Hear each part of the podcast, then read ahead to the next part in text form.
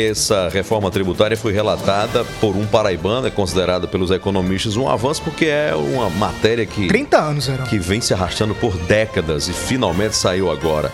O deputado Aguinaldo Ribeiro falou hoje, se pronunciou no Congresso Nacional durante a promulgação. Agradecer ao povo da nossa pequenina Paraíba, mais altiva, né, que nos deu a oportunidade de estar aqui relatando de forma histórica uma matéria tão importante quanto essa. Mas convenhamos, o termo reforma não traduz o nosso feito.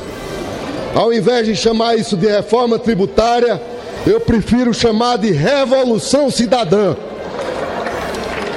Não é sobre não é sobre impostos, é sobre dignidade. Não é sobre taxação, é sobre justiça.